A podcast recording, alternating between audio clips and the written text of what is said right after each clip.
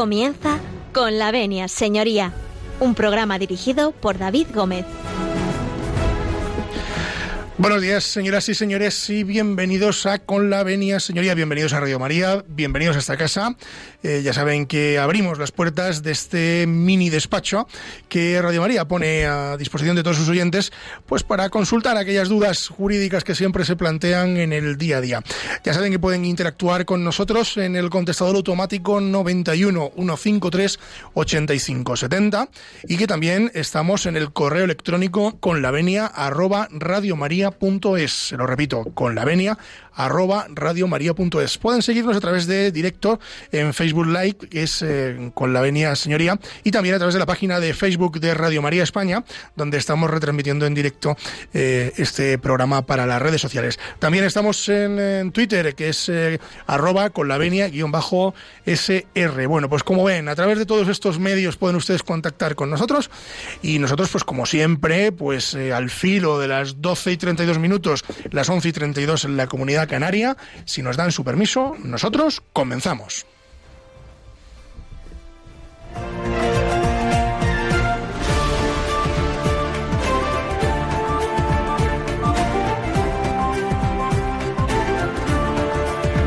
Tiene la palabra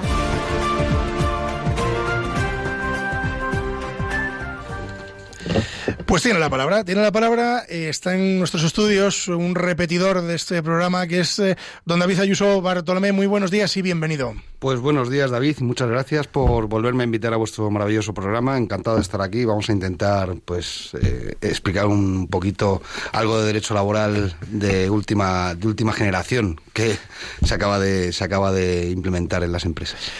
Don David, creo que nos está escuchando su madre. Ah, pues puede ser, puede ser. la, mandamos un saludo porque yo también la conozco. Desde aquí le mandamos un cariñoso recuerdo.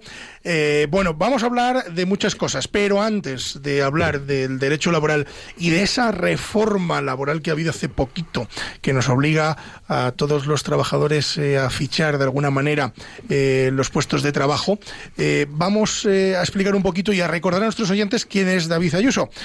cuéntanos un poco ¿Qué es tu día a día, David? Pues mi día a día, yo soy un abogado del Colegio de Abogados de Madrid, eh, especializado en Derecho Laboral y de Seguridad Social, que tiene un despacho abierto en Majadahonda, que se llama Abogados Majadahonda, eh, con su socia, Mariene Moreno, y que nos dedicamos bien a, nos dedicamos pues a Derecho Laboral, a Derecho de Familia, a Derecho Penal, a Ley de Segunda Oportunidad y a otras muchas áreas del derecho que, lógicamente, abogados humildes como nosotros nos tenemos que dedicar. Pero básicamente yo me dedico a Derecho Laboral y mi día a día es eh, los juzgados, las conciliaciones, la asistencia a los trabajadores y también a las empresas que necesitan de, mucho asesoramiento en muchos casos. O sea que vamos a hablar de todo un poco, pero en particular vamos a hablar de esa reforma laboral que nos ha traído un poco eh, de cabeza el último lunes, ¿no? Por el pasado lunes, que es cuando, cuando entró en vigor, no este lunes, sino el anterior, y que, bueno, las pequeñas, sobre todo las pequeñas, porque bueno, la grande lo tiene como más fácil, pero el pequeño, digamos, empresario y el pequeño autónomo, pues le ha traído un poco de cabeza.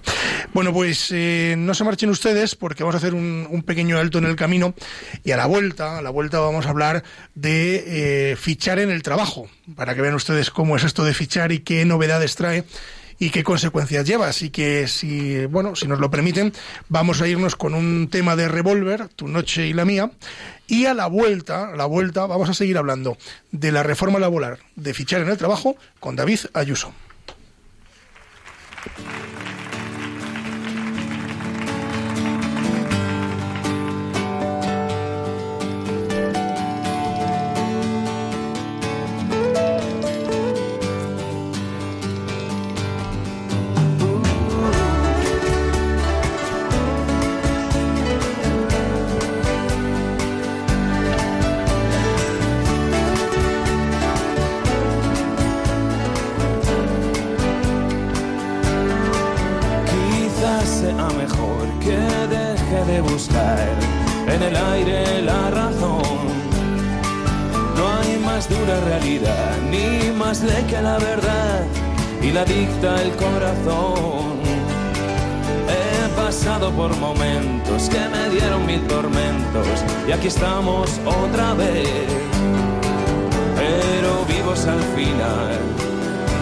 dispuestos a todo mujer.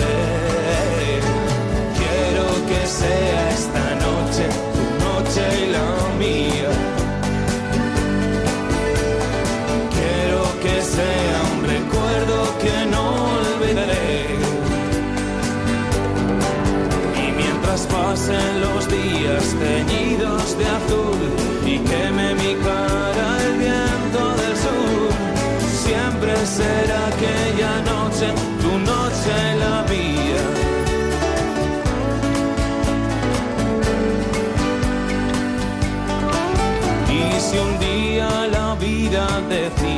Besarme en la boca, prefiero que sean tus labios al lado del mar. Porque soy esa clase de tipos que pierden por norma. Soy esa clase de hombres que suelen llorar. Hasta el final, nunca encuentro mi mitad.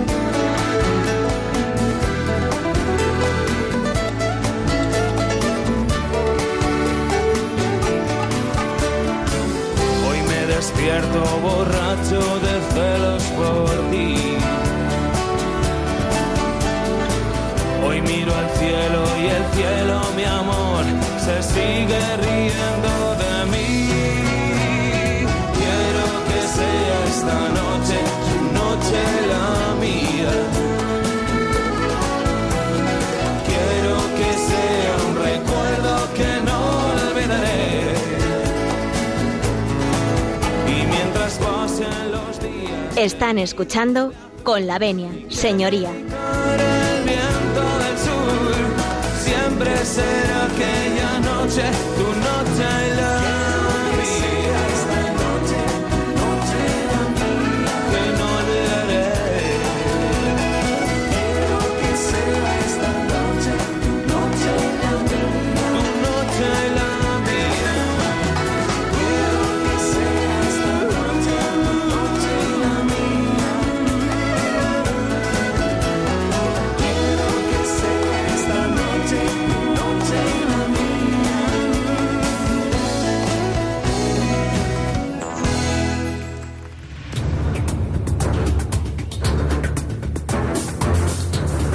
El caso de hoy.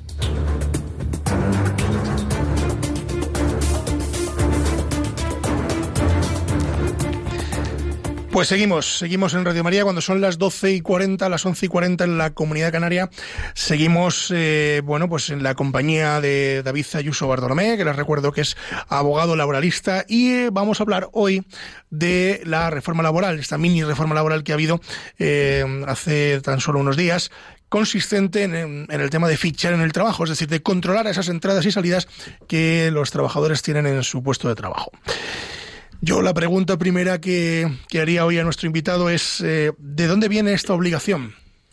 Bueno, pues esta obligación viene de un famoso asunto que ocurrió hace unos un año, es más o menos, que era un asunto contra una entidad bancaria, contra Bankia, en el que una serie de trabajadores reclamaban una serie de horas extras y que la Audiencia Nacional determinó en una sentencia que era obligatorio para todas las empresas el fichaje, el fichaje de entrada y de salida, el control horario de la jornada y que esté ese control a disposición de la de, la empresa y de la inspección de trabajo y de los trabajadores y tal.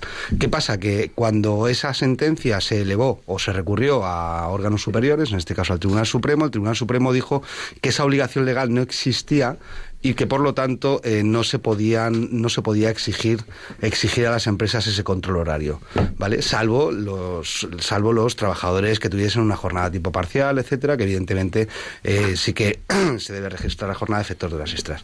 Qué ocurre en ese caso el gobierno lo que hizo fue introducir dentro del Estatuto de los Trabajadores, del artículo 34, la obligatoriedad a partir del 12 de mayo de este año, es decir, hace unos días, de que todas las empresas de la dimensión que fuesen tienen la obligación de fichar, de establecer sistemas de fichajes, en sistemas de fichaje en el trabajo. Sistema de fichaje es anotar la hora de entrada, anotar la hora de salida y anotar los descansos, las pausas, etcétera, etcétera, etcétera. ¿Qué ha promovido esto?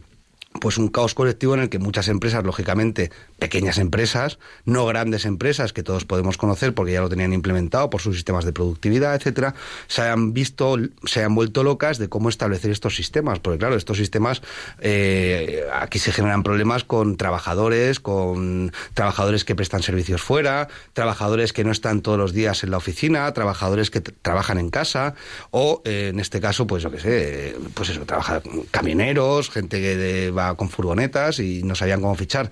Y es cierto que ahora mismo hay una como una época de transición en el que, aunque es obligatorio, la inspección de trabajo no va a actuar, pero sí que eh, la inspección de trabajo ya va a empezar un plan director de seguimiento de los controles horarios en el que las sanciones son bastante interesantes para, para las empresas que no se hayan acogido al sistema de, fichaje.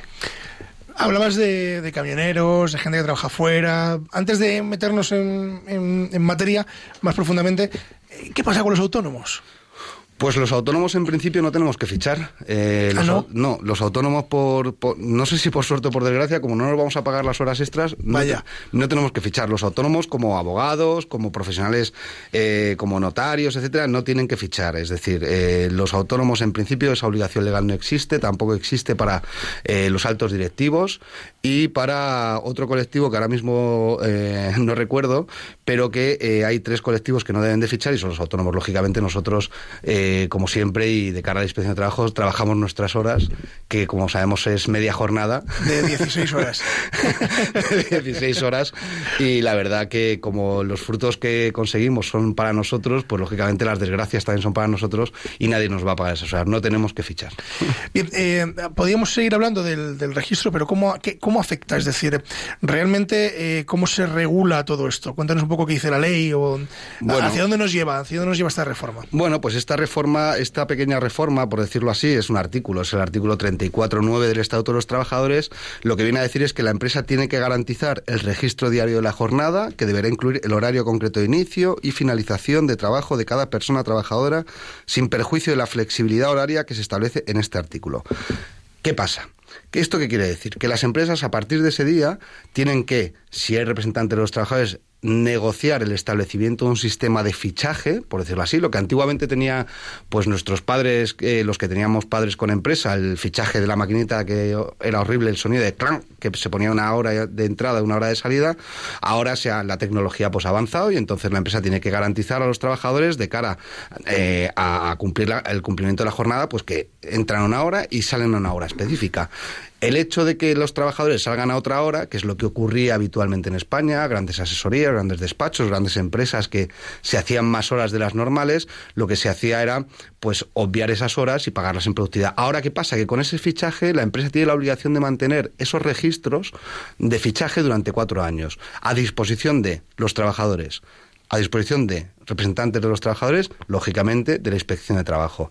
El incumplimiento de todo eso llevará a las sanciones oportunas por parte de la inspección.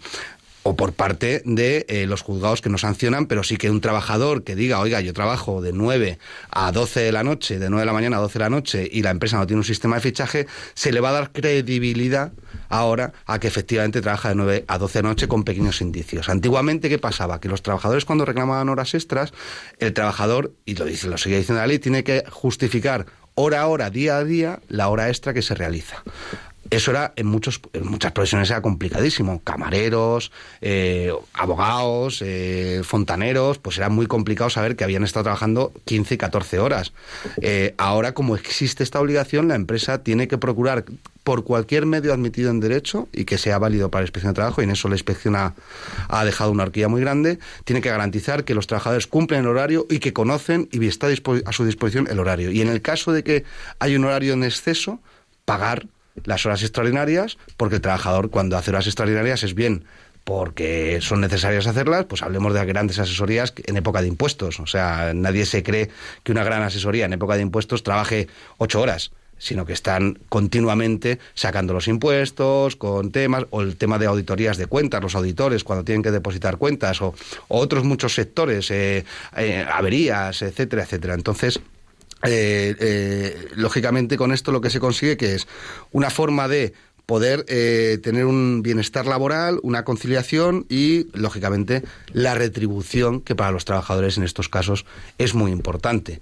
¿eh? Entonces, claro, con esto, ¿qué se consigue con, qué, qué, se mejora con todo esto? Pues se reduce la presencia, también hay que ver del lado de la empresa que la empresa lo que va a hacer es reducir la presencia de horas no productivas. Hay mucha gente que trabaja, pues yo qué sé, de 9 a 2 y de 4 a 8, que en, mi, en, mi, opinión personal es una, es, vamos, es decimonónico, el dos horas para comer, eso no lo ves en ningún, en ningún sitio. En Europa, en Europa tú ves a la gente que entra a trabajar de 7 a, de 7 a, a 2 y se va a comer media hora o una hora y luego mm, puede conciliar perfectamente. Y lo que, lo que hace con esto para la empresa es que primero, que se mejora lógicamente ese control de presencia, en segundo lugar, que se hace más productivo al trabajador y las empresas pueden reducir esas horas no productivas, lógicamente se darán cuenta que hay horas en las que no se hace nada y no se tiene que estar calentando la silla. Sí, el, síndrome de calentar la silla, que es muy conocido, ¿no? Que estás allí dos horas, bueno, no, tengo nada que hacer, pero como hasta las siete no salgo, pues aquí quieto. Efectivamente, y por desgracia hay muchas empresas, y yo lo he vivido en muchas empresas, en las que, en las que todavía hay mucho trabajador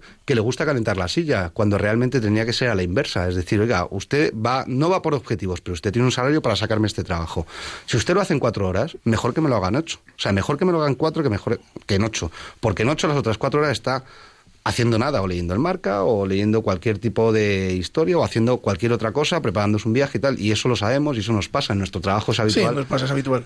Efectivamente, eso es. Sí, en el mundo del derecho además eh, pasa con bastante frecuencia. cuando estás allí no tienes nada que hacer y bueno, pues, pues bueno, pues estás allí mareando un poco la perdiz y dices, eh, pues bueno, oye, si no tienes nada que hacer es mejor que te vayas a hacer deporte o que te vayas a cuidar a tus niños, ¿no? Efectivamente, efectivamente, que puedas conciliar y que puedas, pues eso, ser productivo para, para la empresa, que además eso seguramente sea más satisfactorio para tanto para el trabajador como para la empresa. La empresa te va a pagar las horas de esta forma, las horas extras siempre. Te va a pagar tu jornada y también las horas extras.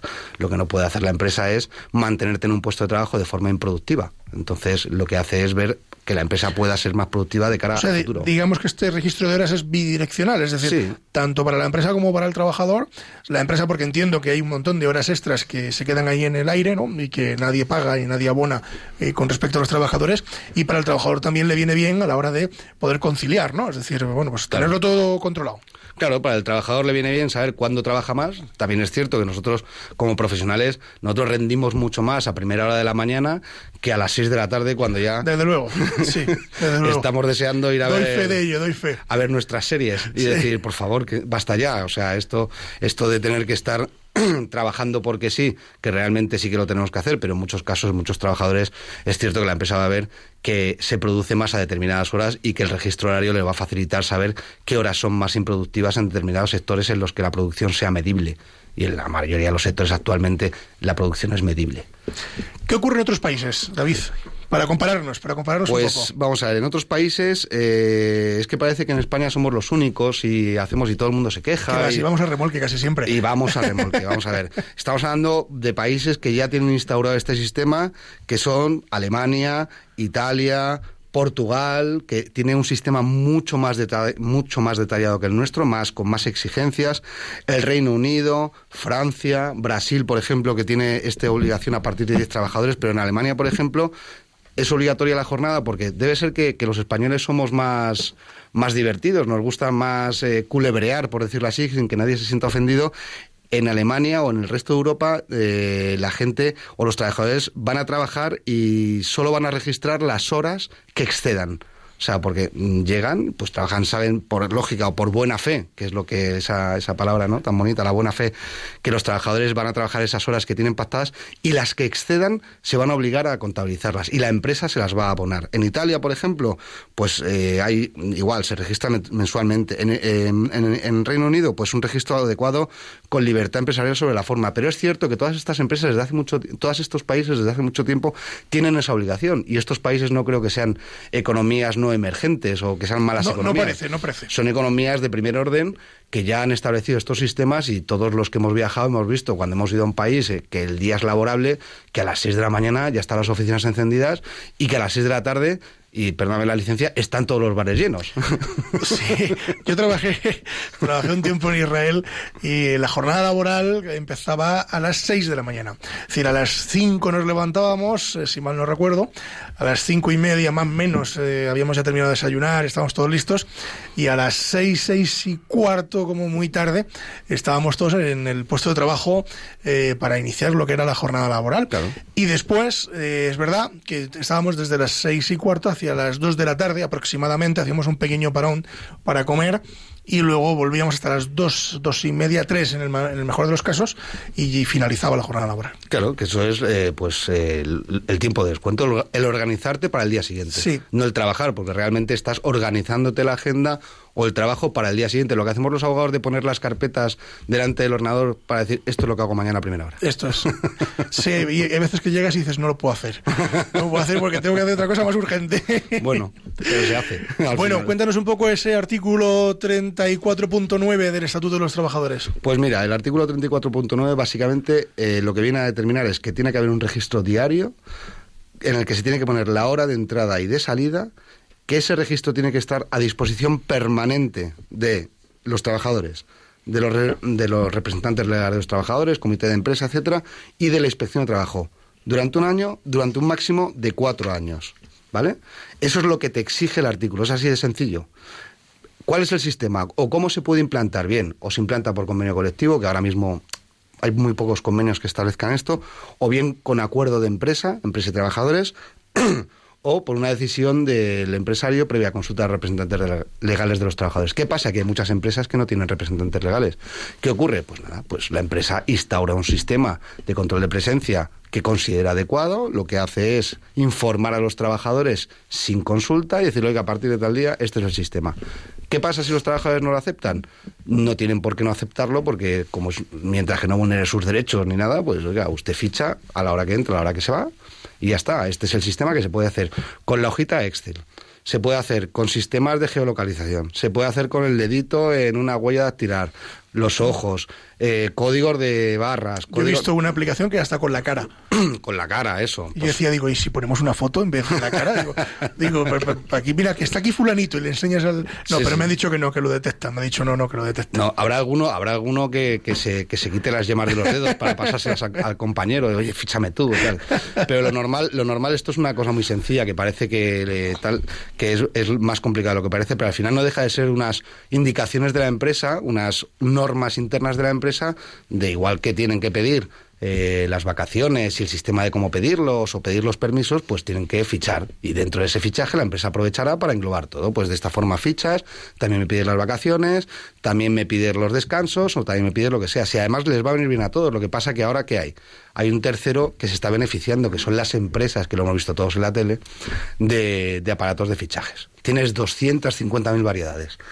lo único que te exigen es que los cuatro requisitos, cuatro años de mantenimiento, hora de entrada, hora de salida, incluidos los descansos, y que esté a disposición de los trabajadores, la representación legal de los trabajadores y de la inspección. Esos son los cuatro requisitos. Y David, ¿qué hacemos con pues aquellos cerrajeros, fontaneros, empresas de servicio que bueno, pues que están por todo el día por Madrid o por las distintas ciudades de España dando vueltas con su coche, que entran y salen, que a lo mejor incluso, bueno, pues habrá algunos que vayan directamente, digamos, a, a la nave o oficina y desde allí se les reparte a los sitios, o y algunos que salgan de su casa directamente al aviso X, ¿no? O, a arreglar la puerta del vecino o lo que sea. ¿Cómo, ¿Cómo podríamos organizar esto? Pues los que salen, mira, los que salen de su casa y van a, a la empresa para que les asignen las tareas y salir zumbando, eso es muy fácil, eso es desde la empresa. Lo único que la empresa le tendrá que dotar de medios también para eh, vigilar que está cumpliendo la jornada y para que él, siendo esa buena fe que tiene que existir entre las partes, dé eh, instrucciones a la empresa de cuál es la jornada. Lógicamente entendemos que una provisión de estas,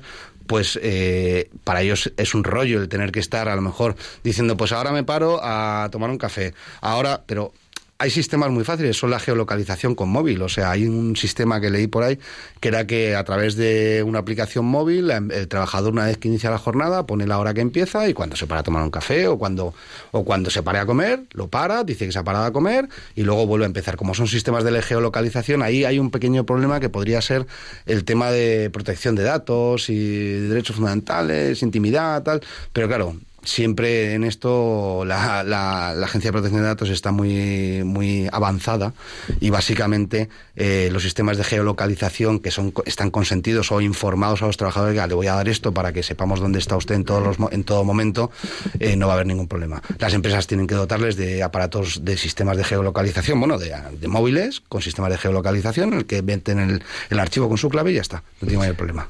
Y, por ejemplo, de cara, entiendo que esto lo va a controlar la inspección de trabajo, entiendo. Hmm. En teoría, ¿no? En teoría, en teoría no es que lo vaya a controlar. La inspección de trabajo tiene la obligación, la, la empresa tiene la obligación de mantener esos registros a disposición de la inspección. O sea, no hay una obligación de la empresa de enviarle semanalmente o mensualmente a la inspección los registros, sino que cuando la empresa comparezca en la, la inspección comparezca en la empresa, va a pedir los registros. Y no le va a valer con que le digan el horario como antiguamente. ¿Usted cuánto trabaja? No, no, ahora va a decir, deme los registros horarios de esta persona. Ahora van a ser dos horas y quince minutos. Oiga, pero si usted tenía que venir aquí ocho horas, ¿no? Pero mí yo solo trabajo dos horas y quince. El resto lo dedico a, a otras es. cuestiones, ¿no? Eso es. O sea que al final la inspección de trabajo sí que puede actuar. Puede llegar a la, llamar a la puerta de una empresa y decir, Sí. oiga, el registro horario para acá. De hecho, la inspección de trabajo va a actuar. O sea, Me lo yo, en seis meses yo creo que vamos a empezar a tener las primeras inspecciones. Entiendo que las que ya se están llevando a cabo ya se está pidiendo el registro horario. Lógicamente, la inspección está para lo que está, para controlar la legalidad y para que se, para controlar que se cumplan las normas. Lo único que la inspección, yo creo que de aquí a seis meses no va a empezar a sancionar, salvo que sea muy flagrante, y sí que va a empezar a recomendar que se instauren estos sistemas, porque como siempre, pues a veces son muy costosos estos sistemas en muchas empresas. Has hablado de sancionar. Qué palabra. Qué bonito. Qué bonito. Qué bonito para la inspección y para todo aquel que lo tiene que hacer, ¿no? Pero claro, entiendo que si no se cumple, eh, los españoles, desde luego, con esa buena fe nunca aprendemos. Así que entiendo que la norma también prevé sanciones. Sí, la norma, te tienes que ir a la, ley, a la ley de infracciones del orden social. La norma prevé dos tipos de sanciones, unas que son leves y otras que son graves. Las leves van de 60 euros a creo que son 600, algo así. Eh, las leves son básicamente el no informar a los trabajadores de que tienen que fichar. ¿Vale? O sea, o eh, el hecho de que es una tontería, pero bueno, de todo hay, ¿no? En la viña del Señor. Entonces, no informar a los trabajadores la obligación de fichar y decirle cómo tienen que fichar es una sanción leve. Luego ex- existe la otra sanción, que es la grave, que es la, la no implementación de estos sistemas. Y esa, eso nos podemos ir de unos 600 euros a unos 6.000 euros en función del número de trabajadores afectados, la reincidencia, la disponibilidad de la empresa en acatar las instrucciones, etcétera. Pero sí que es cierto que eso, vamos a ver, porque hay mucha gente, y a mí me pasa con muchos clientes, que me vienen al despacho diciendo, le he metido una sanción, una inspección a la empresa para que me pague. Y hay que decir una cosa, la, inspección no, con- no, no, no va a sancionar a la empresa para que te pague, la inspección va a sancionar a la empresa para que eh, no cumpla una norma que es la de pagar. En estos casos sí que le digo a los trabajadores que hacen muchas horas o que tienen horas extras y tal, con independencia de que vayan a la inspección de trabajo, que vayan al juzgado, que vayan a un abogado a reclamar esas horas extraordinarias, porque es ahí donde un juez va a determinar que efectivamente se hacen horas, los registros y tal. Es más, cuando un trabajador inicia una sanción, una inspección de trabajo, en el momento en que presenta una demanda en el juzgado social, la inspección se paraliza. Y la inspección no continúa por ese trabajador. Podrá continuar por otra cosa, pero por ese trabajador y por esa reclamación no continúa. Entonces, lo más lógico, lo más normal es que estos trabajadores que eh, oye la inspección y voy a la inspección y tal, a la empresa muchas veces les da igual y donde realmente la empresa tiene que cumplir es en los juzgados porque a la inspección lo que le van a hacer es sancionar a la empresa con el pago de una multa por incumplimiento de una obligación, pero no revertir ese incumplimiento en el propio trabajador diciendo aquí tienes tus horas extras. Vamos a quitarnos ese mal sabor de boca haciendo un alto en el camino y después de, escuchar el tema musical que les vamos a traer, pues vamos a abrir los micrófonos para que todos ustedes también intervengan desde casa en esta tertulia que acabamos de organizar sobre derecho laboral y tomen buena nota del teléfono, aunque se le volveré a repetir después, pero tomen nota del teléfono del directo, es el 91 005 94 19. Se lo repito, 91 005 94 19. Pues ustedes nos van llamando y nosotros mientras tanto nos vamos a ir bueno, pues a una cita que tenemos con Los Secretos. No sé qué te parece, David. Me encantan. Son de tu época.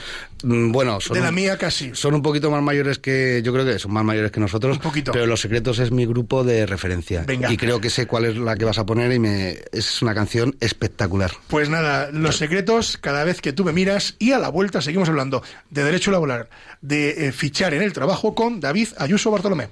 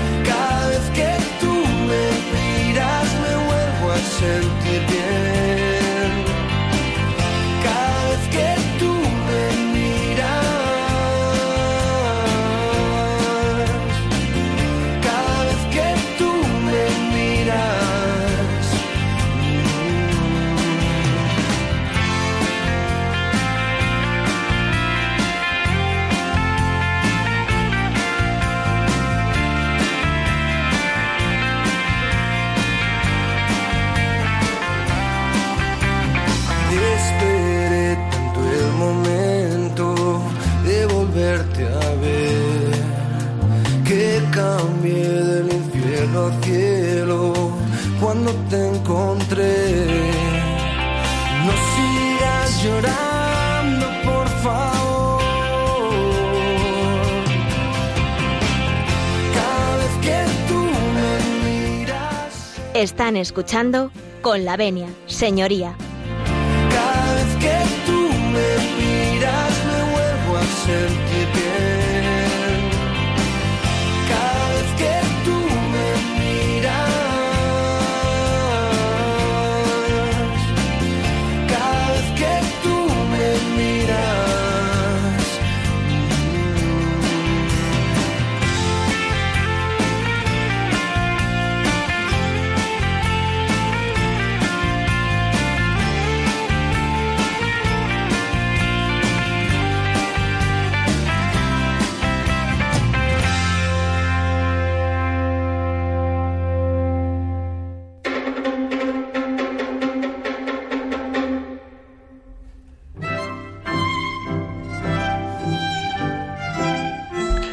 Con las notas de Boccherini eh, abrimos los teléfonos para el directo, como ustedes ya saben.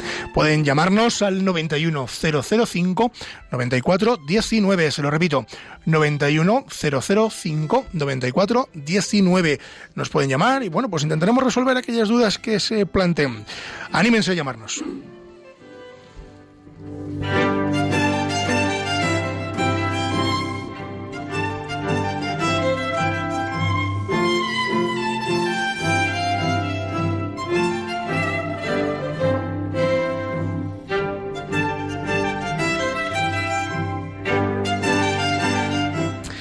Bueno, pues antes de contestar llamadas vamos a hacer ahí un, pequeño alto en, en, el camino y vamos a abrir eh, los contestadores porque tenemos varios. Así que vamos con el primer contestador que nos dejaban los oyentes hace un par de semanas.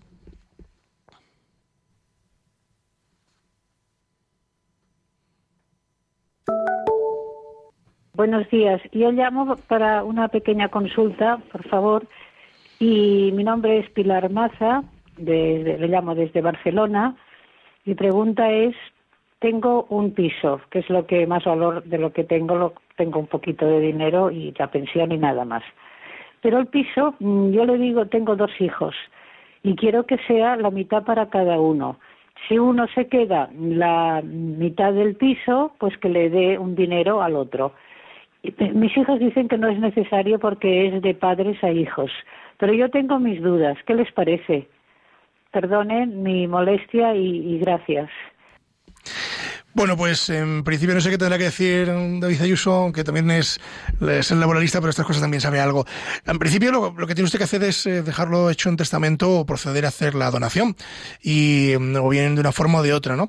Entonces, como efectivamente es de padres a hijos, pues la mitad del piso le puede corresponder a cada uno sin ningún problema, siempre y cuando usted lo deje por escrito. Así que nuestra recomendación desde aquí es que si no tiene usted hecho testamento y esa es su voluntad, pues eh, la plasme usted, eh, digamos, por escrito ante notario. Continuamos con el siguiente. Mi mensaje es de felicitación y gratitud al programa con la venia señoría que acabo de oír. Soy residente en Majadahonda y me llamo Donino Romero Rodríguez. Muchas gracias. Bueno, Donino, pues eh, casualmente don David Ayuso es de Majadahonda, así que les damos, le damos las gracias por escucharnos y bueno, pues eh, le mandamos un saludo. No sé si tienes que decir algo aquí a tu paisano. Nada, como majariego, evidentemente todos los majariegos somos así de somos así de simpáticos y de agradecidos. y sabemos elegir los programas de radio. pues nada, seguimos, espero que siga usted escuchando no solo este programa, sino toda la programación de Radio María. Creo que tenemos alguno más. Eh, buenas tardes, llamo desde la ciudad de Santander. Soy un sacerdote religioso, es la, la, pregunta que quiero hacerle. Sacerdote religioso he estado 36 años en América Central y al llegar aquí pues he pedido la pensión contributiva. Me dicen que tengo que pasar dos años de estancia aquí para que me la puedan dar. Es mi pregunta. Bueno, pues eh, yo creo que, que- que lo que nos venía a preguntar este sacerdote es eh, su jubilación. Le han dicho que como ha estado en Latinoamérica tantísimos años, pues ahora tiene que estar aquí, eh, digamos, dos años. No, no sé si esto se encaja en algún precepto jurídico. Me imagino que él habrá cotizado en España, muy, probablemente. Sí, seguramente eh, como tenga, como ha- haya ha cotizado en los dos sitios, eh, lógicamente cuando regresas a España ya ha estado eh, trabajando 36 años, que ya es la ed- ya es no la edad, sino la, la carencia que te piden de jubilación. Cuando regresas a España después de un largo periodo de tiempo, te exigen una pequeña carencia adicional de estar dos años más, porque se modificó la ley y al principio, dependiendo del- de los años cotizados, tenías que estar o 36 años o 36 años más 8 meses o llegar a los 38 años, como seguramente sea el caso de, de- este sacerdote de Santander. sí. Bueno, pues a ver si ha podido quedar contestado. Continuamos con, con el siguiente mensaje. Disculpe, perdón, abogado, es para pedir, es para pedirle el favor del anterior programa. Hablaron unas abogadas. Una de ellas dijo que había una línea gratuita para consultar abogados. Si puede conseguirme el número, mi nombre es Luz Estela, eh, llamo de Madrid Capital. Gracias.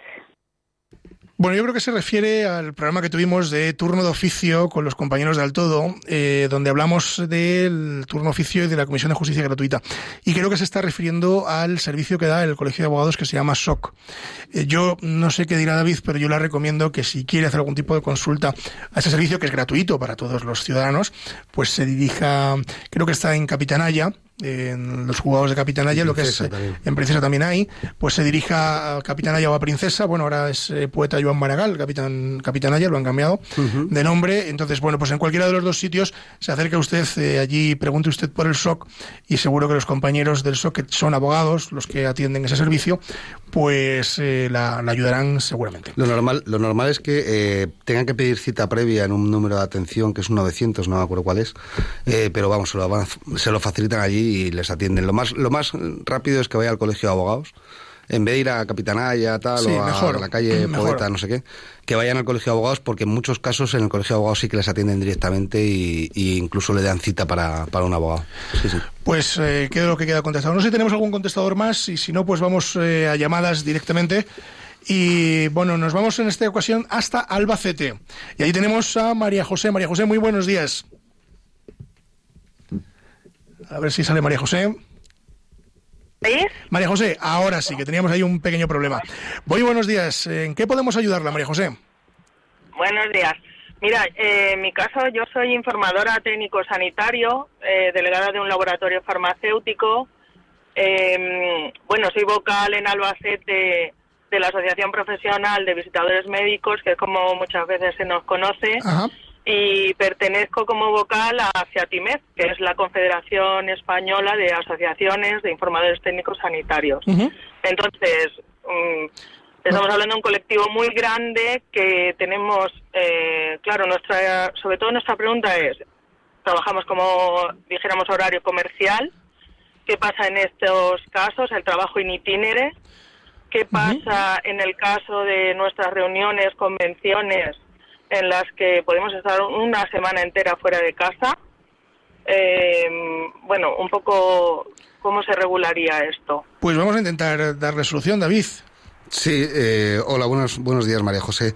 Vamos a ver, esto, eh, lógicamente, lo he comentado antes. eh, como visitadores médicos, vamos a dejarlo así, eh, tendríais que tener un sistema de, control de presencia con geolocalización. Eh, incluso la, el trabaja- eh, la empresa debería de pactar la forma eh, en la que en la que establecer este sistema y cuáles son las horas cuáles son las horas efectivamente trabajadas. Normalmente el trabajo el trabajo en itinerario es trabajo, es decir, cuando vais de sitio a sitio para visitar a algún algún centro, algún médico, etcétera, eso es trabajo como tal, es un desplazamiento y se tiene que contabilizar como trabajo y lo normal es que es que se contabilice. En cuanto a los congresos, pues hombre, los congresos lógicamente el hecho de irte a un congreso eh, a gastos pagados, etcétera, también es trabajo, porque es una, es una consecuencia de vuestra, de vuestra, de vuestra actividad. O sea, no es que vayáis a jugar al golf y sea una actividad festiva con, con la empresa, sino que realmente vais a aprender o nuevos productos para luego poder eh, ofrecerlos a, a los centros, etcétera. Entonces, todo eso sí que se tendría que regular. Y bien ya se tendría que ver si son horas extraordinarias, si son horas festivas, y al estar todo lo que esté fuera de la jornada habitual vuestra, se deben de considerar horas extraordinarias. Y por lo tanto eso lo más sensato es que vosotros como desde la posición que tú tienes os reunáis con las farmacéuticas para, para establecer cuál es el sistema con cada una de las farmacéuticas, los representantes legales de los trabajadores en su caso, de cada uno y establezcan un sistema de control de presencia para este colectivo concreto que pactéis eh, la forma de retribución de estas horas o bien la forma en la que se tienen que registrar estas horas y a través de qué sistema. Pues dicho queda, María José, espero que le haya servido de ayuda. Nos vamos en este punto hasta Cercedilla, porque al otro lado del teléfono tenemos a Eduardo. Eduardo, muy buenos días. Hará fresquito por Cercedilla. Pues no hace calor, porque estoy en Sevilla. ah, en Sevilla, me habían dicho Cercedilla. Pues entonces sí que hace calor, perdón, retiro lo dicho. Claro, es que Cercedilla aquí al lado es la Sierra de Madrid, entonces Sí, pues, sí, le, he sí, le he cambiado de sitio totalmente. Sí, sí. Bueno, pues Sevilla, Bueno, recuerdos a todos los sevillanos. ¿En qué podemos ayudarle, Eduardo? buenos días. Pues Buenos mire, días. yo soy padre de una familia numerosa y, y tengo un empleado de hogar, la que tengo dado de alta. Yo imagino que no habrá no hará falta, pues yo no soy una empresa, pero por otro lado, cuando vamos a la sociedad social sí nos tratan como empresarios para Sí. dar de alta a los trabajadores. Entonces, en, en nuestro caso, ¿es necesario también este control horario? Pues eh, vamos a verlo, vamos a verlo, a ver qué podemos decirle. En principio, vamos a ver, el empleado del hogar lo tenéis eh, a jornada completa, vive con vosotros. ¿Hola? Sí, Eduardo, le hemos perdido. Sí, sí, Ah, perdón, Sí, ahora, ahora. hola.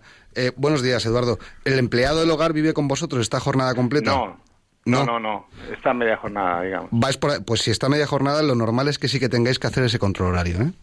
Sí, por precaución Porque- le, re- le recomendaríamos que lo hiciera. Es, es obligatorio. Vos- Vosotros como empleados del hogar sois empresarios, porque la seguridad social cuando se os da de- dais de alta al trabajador, hacéis una cuenta de empresario, aunque sea una persona física. Y entonces, como tal empresario, tiene, a- y más aún, eh, esta jornada a jornada parcial, es decir, que puede incluso hacer horas extras, debería de existir ese control horario, ¿eh? que, lo puedes, que se puede hacer con una hoja Excel. O sea, hay una firmita de todos los días y ya está. No, no Ya, tiene ya. más. Pero sí Al- que al sería menos obligatorio. como medida preventiva, ¿no? Sí. Por si acaso. Sí. O sea, como medida preventiva, pues bueno, está ahí y si en algún momento se lo piden, yo lo tendría ya a disposición, que tampoco cuesta nada el tenerlo ahí hecho en papel. Eduardo, muchas gracias. Recuerdos a Sevilla Pues y siento el error. Nada, muchas gracias a Dios y muchas gracias por el programa. Buenos días, buenos días. Eh, nos vamos en este momento hasta Madrid, porque al otro lado del teléfono tenemos a Ricardo. Eh, Ricardo, buenos días.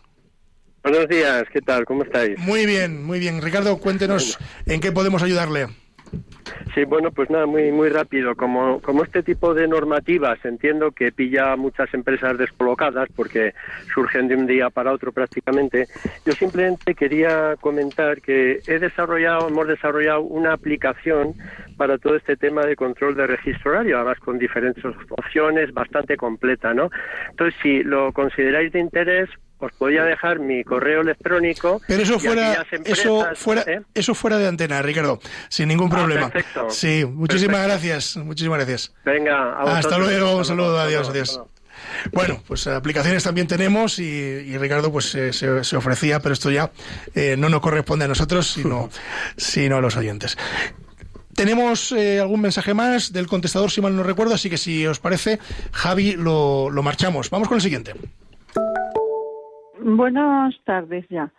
Bueno, era sobre una pregunta sobre que a ver cómo para que me informaran sobre esto que mi marido ha fallecido y sobre la el certificado testamentario y todo eso que hay que hacer para informarme y ya no sé de, de la situación de cómo de cómo se sigue porque vamos los de yo tengo el BBV y me dicen que bueno que ahí tengo derecho a una asesora y que me puede informar pero bueno quisiera contrastar con con ustedes porque no sé para que me informaran mejor de las de si tengo alguna ventaja o yo qué sé alguna de si se puede hacer de otra manera. Simplemente era eso. Gracias. David Ayuso. Pues cuando se Eh, en primer lugar, vamos a ver, cuando, eh, cuando, se falle, cuando fallece una persona, lo primero que le entregan una vez fallecido a los 15 días o por ahí es el certificado de defunción. Con ese certificado de defunción, lo que le está diciendo a usted el banco es que tiene que obtener un certificado que se llama de últimas voluntades, que vale para saber si su marido ha dejado testamento y dónde lo ha dejado.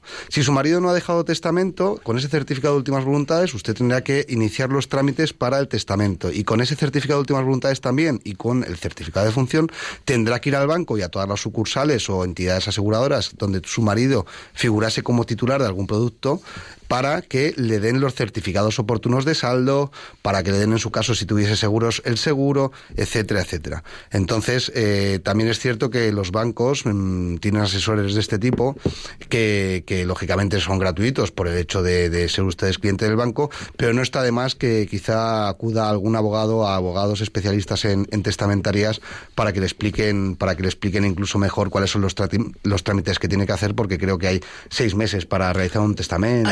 Meses, sí, se puede pedir una prórroga, pero de momento lo, lo, primero son seis meses para, para realizar lo que es el, todo lo que es la liquidación del impuesto sí. de sucesiones y donaciones. Creo que tenemos un último mensaje. Acabo de escuchar con la venia su señoría. Yo me llamo Margarita Daniel Sánchez, mi nombre, y está escuchando el programa de con David Gómez, dos abogados y una abogada estupenda. Les ha faltado decir, yo creo, pues algo bastante importante, porque el tema de hoy era los, las deudas de los mortuorios, de las personas que se mueren, que no pagan eso. Efectivamente, yo lo veo cuando voy al cementerio, que voy ya pues menos veces, como la mayoría de las veces, que ya no hay cura, que dice la misa como antes. Lo llamo las tasas, las tasas que se tienen que pagar al ayuntamiento por tener enterrado todavía a mi padre y a mi madre, para que un día no nos muevan de sitio, como pasó con mi tía, que por estar ella con su marido, mi tío estaba en un nicho y a mi tío lo sacaron de un nicho y lo llevaron a, a la, metieron en el nicho de mi tía Luisa y el nicho quedó vacío cuando ya estaba apagado ese nicho y todos esos desvíos que se hacen cuando los muertos quieren estar muertos en vida y muertos en, la, en el otro mundo, o sea, juntos, juntos en vida y juntos en el otro. De ese tema no se ha tocado.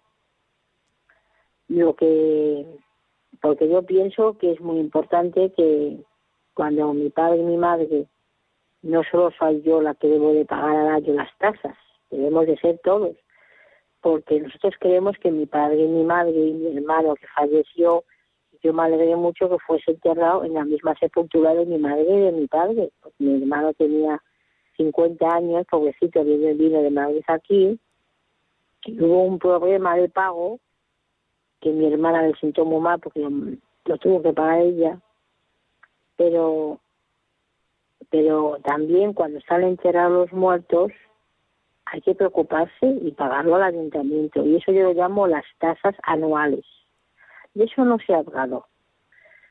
Tengo a, a mi hijo y a mi marido y no queremos morir desamparados bueno, pues eh, largo, largo el contestador, pero yo creo que en resumen lo que nuestra oyente quería decir es que se refería a esas tasas municipales que hay que pagar cuando uno va a hacer uso de bien un nicho o bien de una tumba o de, de, entiendo también que de un panteón familiar, ¿no?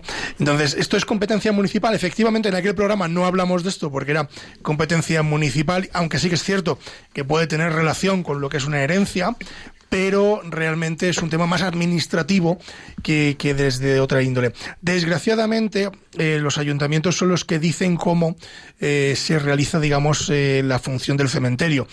Son los ayuntamientos los que deciden si hay taxa, una tasa municipal anual o si las, en este caso, pues las tumbas son a perpetuidad o se compran para 90 años, es decir, cada ayuntamiento tiene una regulación muy específica. Existen para, para bueno, pues para un poco informar eh, otro, otro tipo de medios que es eh, los, los cementerios parroquiales donde, bueno, pues eh, también tienen su forma de actuar, ¿no? En el caso del mío, concretamente en Pedro Bernardo, pues el cementerio parroquial, parroquial tiene las tumbas a perpetuidad, es decir, no se paga ninguna, ninguna, ningún canon anual, se compra la tumba y esa tumba es propiedad de la familia y también forma parte, es muy interesante esto, porque también forma parte de la propia herencia del difunto, es decir, es, eh, se trata como si fuera una casa, mm, salvando las distancias. Es un bien inmueble que está ahí, que se puede transmitir eh, de forma hereditaria. Ahora bien, en materia municipal, pues desgraciadamente son los ayuntamientos los que regulan eh, esto y, bueno, pues como bien dice el oyente, en, el suyo, en concreto, que yo creo que, que había dicho que era de Ciudad Rodrigo, eh, bueno, pues tienen un canon anual, ¿no? Una tasa anual por el uso de- del cementerio. Hay otros ayuntamientos que no la tienen, en fin, la normativa y la, la casuística es muy variada a lo largo y ancho de, de toda nuestra geografía española. Así que bueno, pues espero de haberlo, haberla resuelto esa duda y haber aclarado un poquito lo que, lo que esta oyente nos venía a preguntar. David Ayuso, que no vamos. Pues nos tenemos que ir. Es una pena, porque me lo está pasando muy bien, la verdad. Pues quédate un rato más, pero no nos dejan porque tenemos que dar paso a los siguientes programas de Radio María que son más interesantes que el nuestro. Bueno, y eso que este ha sido muy bueno, ¿eh? Bueno, bueno, pues muchas gracias. También, también la compañía es muy, muy importante. Bueno, volverás. Hombre, volveré, ¿eh? hablándote de más temas laborales, incluso poniendo a tu, a mi disposición, a tu disposición el despacho para temas de lo que sea, ley de segunda oportunidad, penal, lo que necesiten los oyentes. Pero trate a Mariene, que, que está aquí, que no ha querido Sí, hablar. no ha Los oyentes eh, no la ven porque no sale en plano, ni en- en- a través de, de Facebook, ni las ni han escuchado. Pero Mariene, que es, es su mujer, está aquí, que también es abogada, nos acompaña en el plató. Y, y bueno, pues te la traes otro día y hablamos con ella. Lo que pasa es que hoy le da vergüenza. Sí, hoy, hoy está, hoy la da vergüenza. No dice ni hola, podría decir hola, ¿qué tal? Tardes, pero bueno, el próximo día. Tampoco ha querido hablar Gonzalo, que es un compañero argentino que nos acompaña hoy aquí, pero que le meteremos en algún lío en los próximos eh, programas para que, como dice el Papa, para que haya lío, los jóvenes tengan eh, mo- monten lío, pues eh, aprovechando que el Papa es argentino y que tenemos un abogado argentino, pues eh, tendrás que venirte un día. Tampoco nos ha querido hablar hoy, pero le, en fin, le, le- le traeremos. Pues David, muchísimas gracias por estar con nosotros. Vente otro día cuando quieras. A ti, Tocayo, a ti. Ha sido un placer. El placer es, es doble. Y a todos ustedes decirles que, bueno, pues que hemos llegado a nuestro fin y que, bueno, bueno, algunas recomendaciones que siempre les digo, pueden eh, dirigirse a nosotros a través del contestador automático 91 153 85 70. Se lo repito para que vayan a por ese boli eh, y puedan ustedes apuntar, que es el 91 153 85 70. Nos pueden dejar, como han visto ustedes en este programa, eh, bueno, pues sus consultas, pero también nos pueden sugerir programas eh, y nosotros intentaremos eh, darles respuesta. También pueden dirigirse a nosotros a través del correo electrónico con la venia arroba radiomaria.es. Se lo repito, con la venia arroba radiomaria.es. También estamos en la página web de Radio María, que es www.radiomaria.es. Bueno, pues como ven ustedes, a través de todos estos medios se pueden poner ustedes en contacto con nosotros y nosotros eh, estaremos encantados de atenderles siempre eh, que podamos resolver, lógicamente, aquellas consultas. Y lo que no sepamos, pues como siempre les digo, lo consultaremos. Al control de sonido, Javi Esquina, muy buenos días y muchísimas gracias por estar con nosotros. Y tienes hoy, tienes hoy ayudante. Tiene, tiene hoy ayudante, Valeri, buenos días. Pues nada, gracias por estar ahí. Ellos hacen posible que la emisión llegue a todos ustedes. Y bueno, junto con todo el equipo de Radio María, yo me despido y les dejo porque a continuación viene Revista Diocesana y después los informativos. Así que no se marchen, quédense en la sintonía de Radio María y como siempre les digo, la justicia, si es justa, es doblemente justicia. Buenos días.